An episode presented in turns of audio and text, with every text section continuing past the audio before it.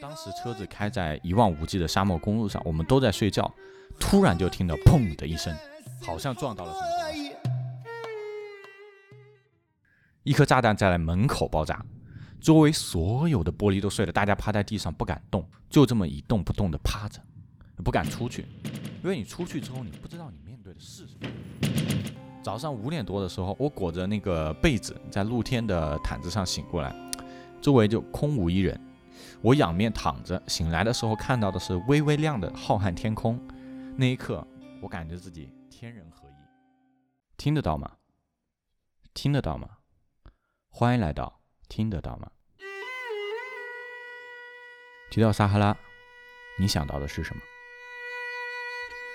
二零一七年八月的最后一天，我和我的两位朋友从英国出发，去到了摩洛哥。我们想去奔赴一场沙漠流星之旅。在摩洛哥，我们经历了一场九天的旅行。一路上，我们经历了在老城区差点被抢劫，在沙漠里遭遇飞来车祸，然后也听说了同行人在叙利亚内战期间险些丧命的非洲往事。最后，我们如愿以偿地看到了撒哈拉沙漠流星。今天，我想把这些故事分享给你。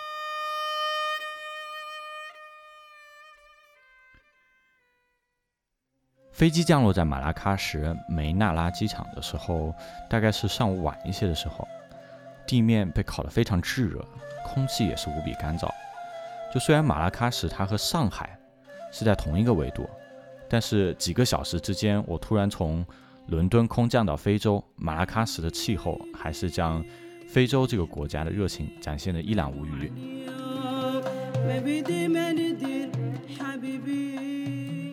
出来机场之后，我们搭乘呃出租车去我们订的 Airbnb。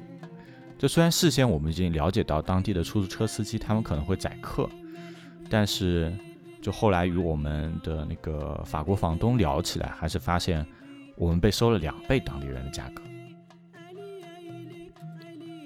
那既然来到了摩洛哥，那我们就首先来了解一下摩洛哥这个国家。今天的摩洛哥，它坐落在非洲的西北角上。如果你通过地图来看的话，你会发现它刚好就在西班牙和葡萄牙的正下方，然后跟西班牙就隔着直布罗陀海峡，隔海相望。最近的地方，它只有十五公里。在这个海峡的两头，它连接的是大西洋和地中海。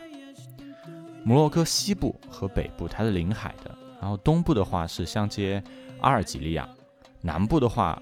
与它相接的那个国家叫毛里塔尼亚，但是在与毛里塔尼亚接壤的这个地区，它叫西撒哈拉地区。这个地方它是否属于摩洛哥，到现在为止它还是有一些争议的。那截止到二零二零年十二月，一共是有六十八个联合国成员国支持摩洛哥对于西撒哈拉地区的领土主张，但是也有三十六个成员国认为，嗯，这个地方不属于你。它属于阿拉伯撒哈拉民主共和国。那如果我们按照这个地区它归属于摩洛哥的话，那摩洛哥它今天的面积，领土面积大概是七十一万平方公里。那这个面积它大概相当于就我们青海省的面积。如果不计算这个地区面积的话，那就是四十四点六万平方公里，大概相当于黑龙江省的面积。如果看地理的话，就整体上摩洛哥它东南部。是高原，然后撒哈拉沙漠也就在这个地方。西北部的话是它大多数国民居住的地方，然后这个地方的话，它是一个狭长的临海平原。隔在中间的呢，就是阿特拉斯山脉。也正是由于这个山脉的存在，撒哈拉干燥的这个热浪就被隔绝在东南部，西北部它的气候就相对宜人。那也是由于这样的气候，再加上就非常有特色的北非阿拉伯文化。嗯，旅游产业是摩洛哥的非常支柱的一个产业之一。今天有很多的游客对摩洛哥兴趣盎然，但是历史上对摩洛哥感兴趣的可不是什么游客。历史上造访过摩洛哥的有腓尼基人、汪达尔人、西哥特人、希腊人，当然还有阿拉伯人。阿拉伯人为居住在摩洛哥高山地区的博博尔人带来了伊斯兰教，博博尔人他们就皈依了伊斯兰教。然后就建立了伊德里斯王朝。在伊德里斯王朝建立之后的话，摩洛哥开始进入一个内部的王朝更迭的过程当中。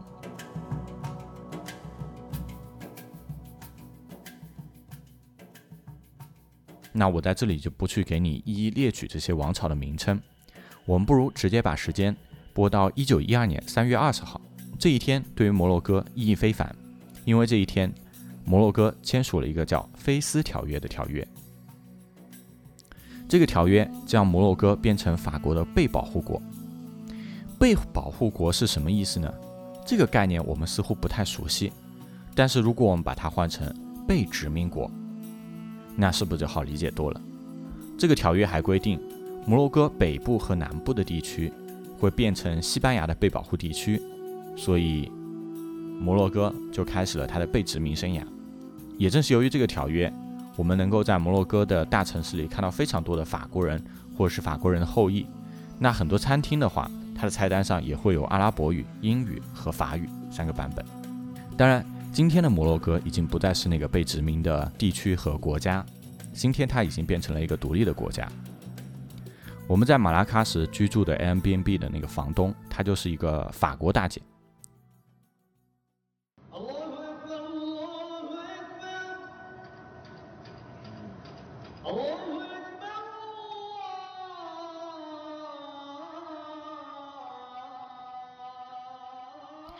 那我们说回我们摩洛哥的第一站，马拉喀什。马拉喀什是世界上最大的土城，尤其是在老城区，你会看到非常多的建筑，它都是由红土构成的。然后老城区它的建筑是错综复杂，Google Map 有时候都不太灵光。我们下了飞机，然后打车来到我们租住的这个房屋，卸下行李，开始去找餐厅吃饭。第一顿饭吃了当地的一个网红餐厅，具体吃什么，真的不太记得了。嗯，有一道小羊排是我稍微能吃得惯的，其他是比较有特色的，但是我印象中哇，不太能吃得惯。然后马拉喀什这个城市的话，是我见过摩托车最密集的城市之一，整个城市里遍布着各个型号的摩托车，真的，你知道，摩托车发达的地方，它往往意味着公共交通它不发达，而且出租车还挺贵。所以，我们当时在马拉喀什，主要还是通过步行的方式去去了解这个这个城市。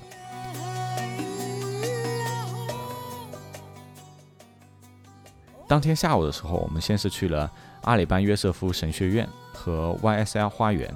是的，你没听错，就是那个卖口红的 YSL。这个花园让人印象深刻的是它满园的各种仙人掌和无比饱满的蓝色。这个花园还有另外一个名字，它叫杰奎琳·马约尔花园，这也是这个花园它的官方名称。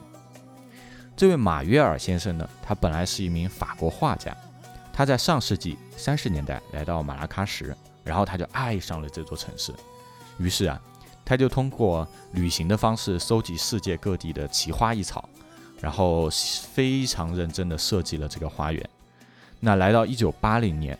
YSL 的创始人伊夫圣罗兰发现了这个花园，然后他也是花了很多的钱，跟他的朋友一起买下这座花园，又花了很多的积蓄来改造这座花园。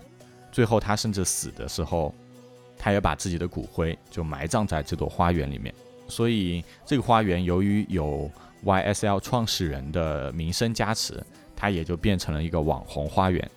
从花园出来之后。我们继续在这座老城市里游荡，一直游荡到晚上十点多的时候，我们意识到，好像出了一些状况外的情况。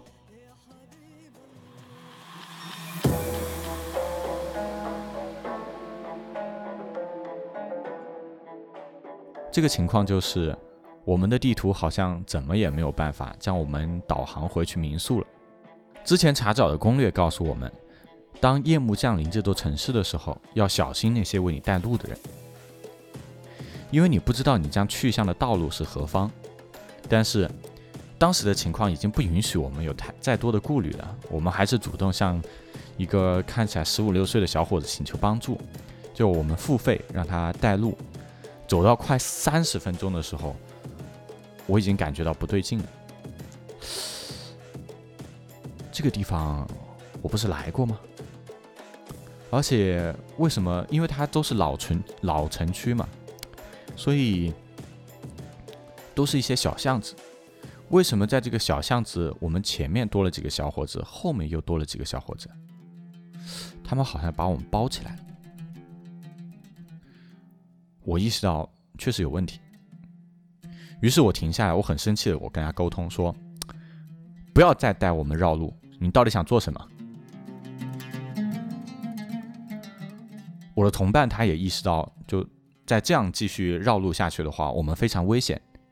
于是他打通了房东的电话，让小伙子和房东进行沟通。我猜测房东和带路的小伙虽然不一定认识，但是他们肯定也都住在附近，所以是面熟的。与房东沟通之后，带路的小伙子花了三分钟就把我们带回去了。此时房东就在门口等待着我们。看到房东的那一刹那，我感觉自己像是经历了一次生死大逃亡。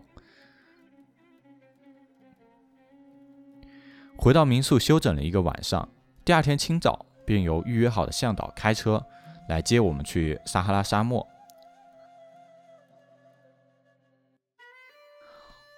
如果要去沙漠的话，一般是需要去报团的。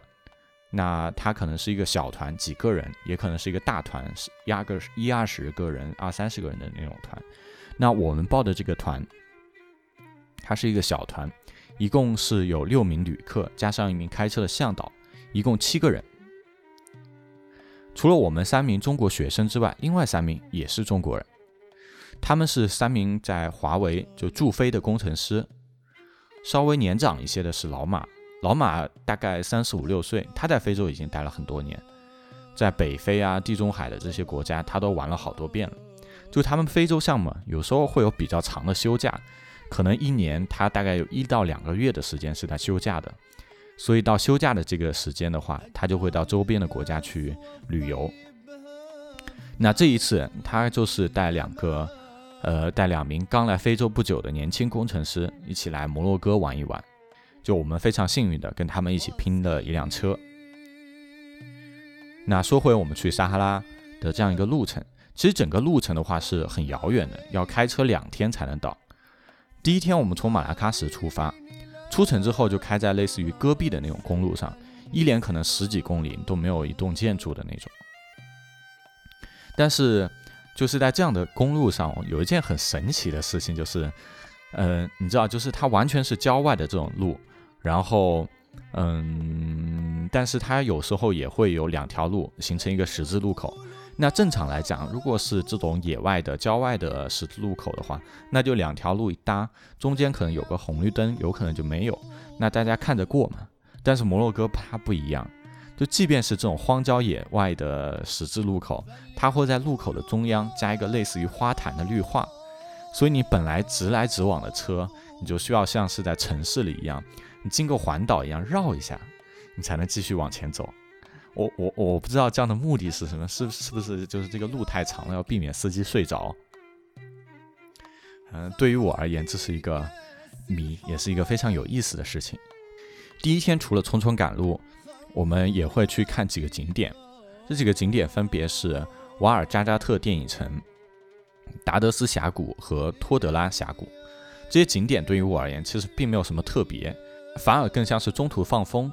因为我们七个人挤在一辆越野车里面，然后我和我的两个朋友是挤在第三排，所以就非常的拥挤，非常的不舒服，沿路奔波。然后每一次我们下车去看景点啊，或者是就方便一下的话，你就感觉是一次身体的解放。它它带给就这种解放，它带给你的欢愉是比景点带来的，我觉得要多一些。那当天晚上的话，我们是睡在离电影城不远的一个酒店里面。但是那天晚上的话，向导他好像是睡在他自己的车里的，他可能为了节约成本，他没有住酒店。第二天一早，我们继续赶路，就相较于第一天的平原，嗯，第二天路程是要艰险一些的，因为，嗯，我们要从平原到沙漠，我前面提到我们是要翻过山脉的，所以这一天路程你会发现。呃，公路的质量明显要差了很多，而且就路上的话，也会有一些大的石头横亘在路中间，就是整个路况要差很多。一直到大概吃完午饭之后的路程才相对平坦。那一旦它变得相对平坦，这就表明我们已经翻过了山脉，距离目的地不远了。向导告诉我们，就可能再开三个钟头，我们就到目的地了啊！这个消息让我们所有人都开始变得有些兴奋而躁动起来。但是大家又抵不住你在沙漠里开车的那种闷热天气。我们六个人吃完午饭之后都昏昏欲睡，就完全忘记了向导他昨天已经开了十几个小时的车。车上他晚昨天晚上也睡在车里，今天早上一早起来又开了五六个车的事情，危险就在这个时候发生了。当时车子开在一望无际的沙漠公路上，我们都在睡觉，突然就听到砰的一声，好像撞到了什么东西。我们突然就全部醒过来，看到司机非常紧张，然后我们往车后面望的时候，看到一个十字路口。有一辆摔倒的摩托车，旁边躺着一个男人。我们意识到，我操，撞车了。但是向导好像完全没有停下来的意思，甚至他的车子越来越快。说实话，我们不知道该怎么办。我我们该报警吗？我们要让向导掉头回去救刚刚那个人吗？我相信当时车上的人都在做这样的犹豫和挣扎。大概十几分钟，我们车上七个人一言不发。但是隐约感觉大家都在额头发汗的那种，就在这样的氛围里面，整个期间大家都只能听到就是发动机那种闷响啊，轮胎碾过公路，还有你大脑里嗡嗡嗡嗡的那种声音。终于，向导还是把车子慢慢减速，然后去掉了个头，开始往回开。他在掉头往回开的时候，我觉得车里所有人都松了一口气。往回开的时候，我们好像是在说了些什么，但具体内容我不太记得了。等我们到达那个路口的时候，地上已经没有了那辆摔倒的摩托车，摩托车的驾驶员他也不在了，他可能自己走了，又或者是被别人救走了。但是反正看到地上没有人了，我们反而是心里就落下了一块石头。就我猜想，每个人心里可能都在想着：我来了，但是人不在了，那应该被其他人救走了吧？还好还好，人应该没事。人会没事的。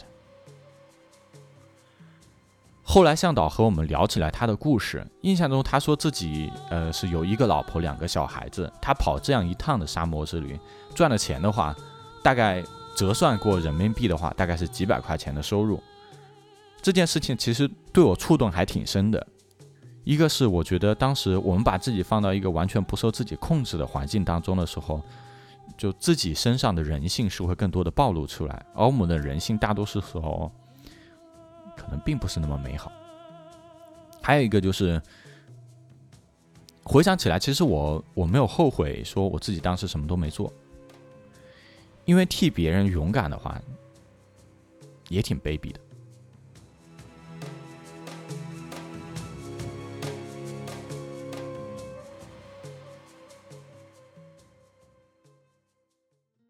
经历了两天的路途，我们最终终于到达了目的地撒哈拉。车子它是不进沙漠的，车子只是把我们送到沙漠的边缘，然后我们再骑大概四十分钟的骆驼，才能到达晚上入住的沙漠营地。营地我记得大概是有六七个帐篷左右，一个大的帐篷里面放着像毯子啊、饮用水啊、呃食物啊、乐器啊，真的反正就是各种各样的物资。然后营地当时是有三个人负责接待。当天晚上的话，一共是接待了大概十几名游客。虽然我们出发地完全不同，但十几个人无一例外都是中国人。有像我们这样在英国念书的，然后也有在像老马他们一样在非洲其他国家工作的，然后也有从国内飞到摩洛哥去度假的。营地中央的话。它是一块大概十几个平方米的一个大毯子，晚上的时候我们就坐在毯子上，然后当地的那些接待他会给我们表演非洲鼓，然后也会教我们打鼓，就这样的活动一直持续到大概晚上十一点钟的时候，那几个接待他们就告诉我们，如果你们今天晚上打算看流星的话，那就要祈祷好运了，因为有时候你可能会几个星期都看不到流星，有时候一天晚上你有看到。会看到几十颗流星，这个事情吧，就十分看运气。他的感觉是今天晚上可能没有流星了。大家来沙漠其实有一个很重要的目的，就是为了看流星嘛。那说实话，我当时还没看过流星，所以我们十几个人就躺在营地的毯子上，一边聊天一边等流星。沙子它白天被太阳烤了一整天，所以到深夜的时候，就温度就非常舒适，躺在上面，哎呀，特别舒服。那就在这个时候，老马他讲起了他的非洲往事。叙利亚内战那一年，老马正在叙利亚做项目，那天是个晴天，他的办公室在贫民区的一栋二小楼的二层。突然之间，他就听到了一颗炸弹爆炸，很近，非常近。顷刻之间，所有的人都开始叫喊起来，大家都喊“趴下，趴下，趴下！”砰的一声，一颗炸弹在门口爆炸，周围所有的玻璃都碎了，大家趴在地上不敢动，就这么一动不动的趴着，不敢出去，因为你出去之后，你不知道你面对的是什么。大家就这么趴着。然后就听到爆炸的声音越来越远，越来越远。远一点的地方，他还能听到一些机枪的声音。说实话，大家都吓坏了。就以前不是没有听到过爆炸的声音啊，就城市里也经常能够看到被炸成废墟的那些建筑。但是你第一次当爆炸发生在离你十几米不到的地方的时候，你想一想，这个炸弹但凡偏一点点，炸死的就是你。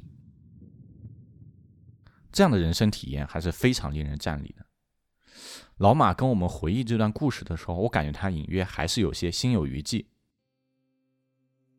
等到一点多的时候，还没有流星，就已经有些人他们要回帐篷睡觉去了。那剩下的可能大概就是五六个人。我回去帐篷抱了一个被子出来，然后裹着被子继续等流星。除了我们说话的声音以外，我印象中非常安静，没有什么其他的声音。一点五十的时候，有人喊流星。刚开始的流星我都没有看到，但是就这一声流星，让包括我在内的所有人都燃起了希望。本来深夜已经就你的困意本来已经有一些晕染起来了，那这一声流星大家都激动起来，翘首以盼。但一颗流星之后，好久都没有来流星了。本来想哇，今天晚上不会就这一颗吧？然后我还错过了，但想想，哎，本来都不抱希望了，但是突然又来了一颗。就那个那个感觉，你知道像啥？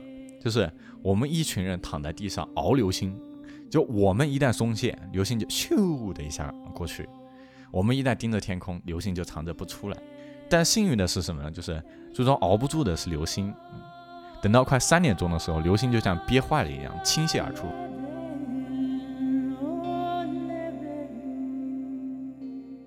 唰唰唰，一下十几颗流星就这么过去了。就我感觉，我这辈子看流星的瘾，在那天晚上都过完了，二十二颗。就那天晚上，我整整看了二十二颗流星，哇的天呐，真的是太过瘾。后来就大家都回去了，但我也忘了为什么我就没有回帐篷去睡觉。早上五点多的时候，我裹着那个被子在露天的毯子上醒过来，周围就空无一人。我仰面躺着，醒来的时候看到的是微微亮的浩瀚天空。那一刻，我感觉自己天人合一。后来天快要亮了的时候，然后我们一行人就起来看一场沙漠日出。但是，说实话，当天的天气并不是特别好，云层把日出搅得特别浑浊，所以观感没有特别友好。那当天早上的话，我们是去玩了沙漠摩托。半上午的时候，营地的接待告诉我们说。就昨天我们那个向导通知我们，我们可以出发去下一站了。然后我们就简单收拾一下行李，开始我们接下来的旅程。之后的话，我们是去了菲斯、舍夫沙万、丹吉尔、卡萨布兰卡，最后又从马拉喀什飞回了英国。这趟旅程一共有九天，这九天里我们路过了很多城市和荒野，但是现在回想起来，历历在目的却是那些不在计划之内的故事。有时候我在想，为什么我们要去旅行？我们去之前大概都是奔着一个既定的目标去的，但是收获的通常却是些意料之外的经历。我想，可能这就是到别处去的意义。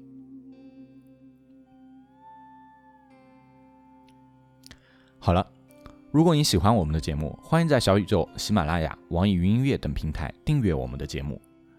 我们非常期待你能够在评论区留下你对我们节目的感受、建议或意见。那。我们下期再见。